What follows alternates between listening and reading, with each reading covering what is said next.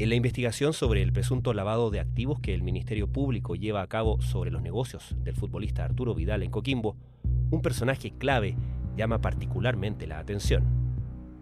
Claudio Javier Andrade Gutiérrez.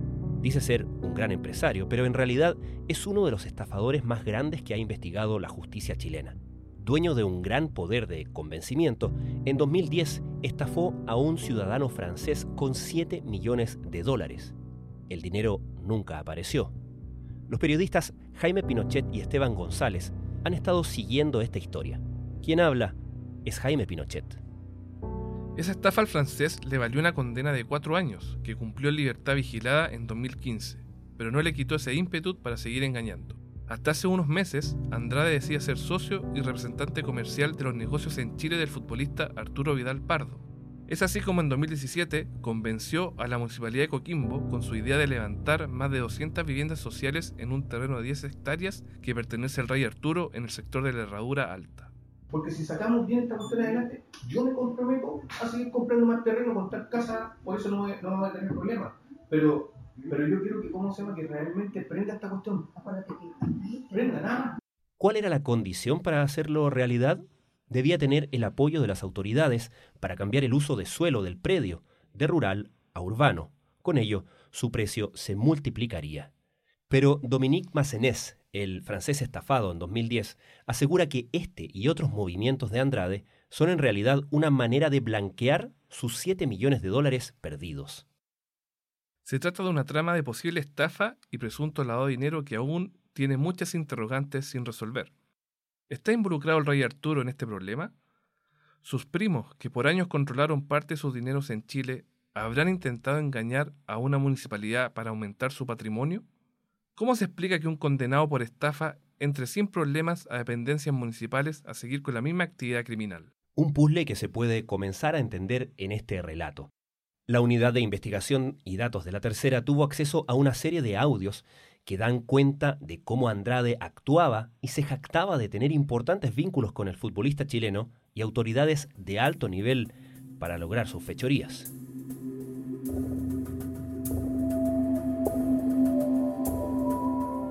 Eran los primeros días de noviembre de 2017. Claudio Andrade estaba inquieto. Reunido con personal de la municipalidad de Coquimbo, transmitía sus ansias por lograr el cambio de uso de suelo antes de que se terminara el año. El juez tiene un directorio. Entonces Juan le va a pedir, ¿cómo se llama? Un, dato acá, caso se lo puede agregar, porque yo, ¿cómo se llama? Me estoy comunicando con Arturo a las 4 de la mañana. Vía Skype con el directorio y solamente por este proyecto. De acuerdo. Y este proyecto yo lo voy a llevar adelante contra viento y marea como sale este cabro en la televisión.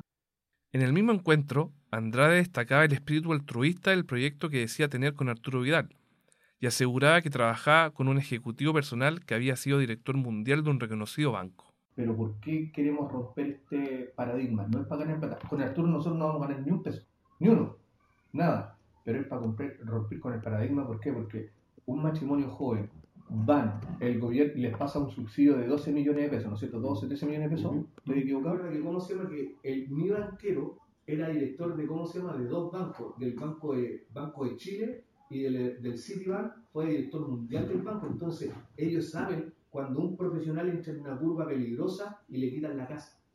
Porque cuando repactan los dividendos por tercera vez, ya saben que esa persona no va a poder y en el cuarto se la quitan. En su extendido relato, donde no dejaba margen para que nadie más interviniera, el King figuraba como su socio comercial, con quien tenían la misma visión para desterrar la pobreza en el país. Pero el jugador del Inter de Italia no era su único apoyo.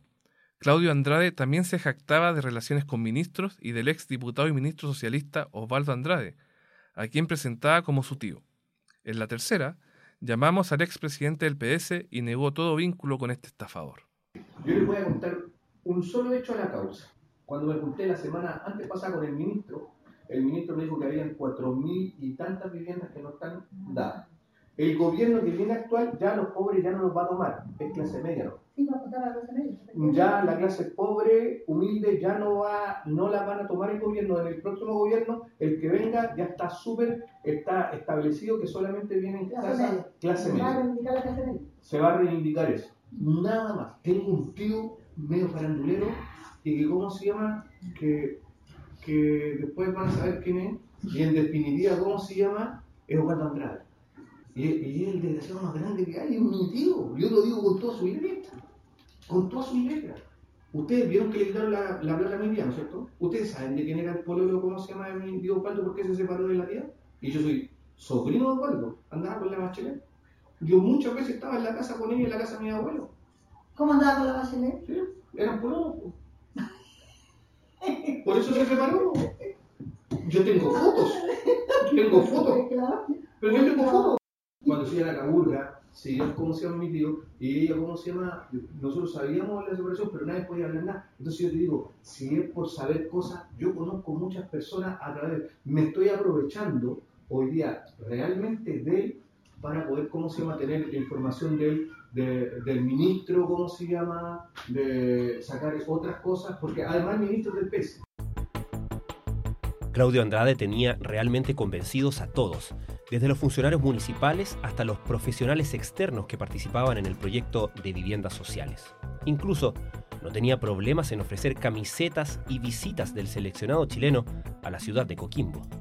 Mire, con esto, independiente usted me dice que puede tener muchos trabajos por todos lados, el tema está que no va a venir ningún dueño de ninguna constructora.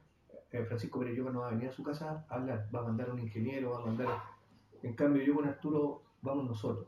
Le hemos regalado ta- camisetas en la municipalidad, a Juan Francisco, a su hijo, también le regalamos con videos. A Silvia de la Copa Confederaciones, Arturo le mandó un- una camiseta y le mandó un video. Bueno, Entonces, pero Y usted está feliz porque piensa que a lo mejor le puede llegar una camiseta, ¿cierto? no, con solo conocerlo ya. Pero si le llega una camiseta, dice feliz. No, no. todo, todo como se llama es posible en la medida que como se llama que seamos realmente profesionales. Por supuesto. Nada más. Otra de las armas de convencimiento que usaba Andrade era destacar el origen humilde que compartía con el seleccionado chileno.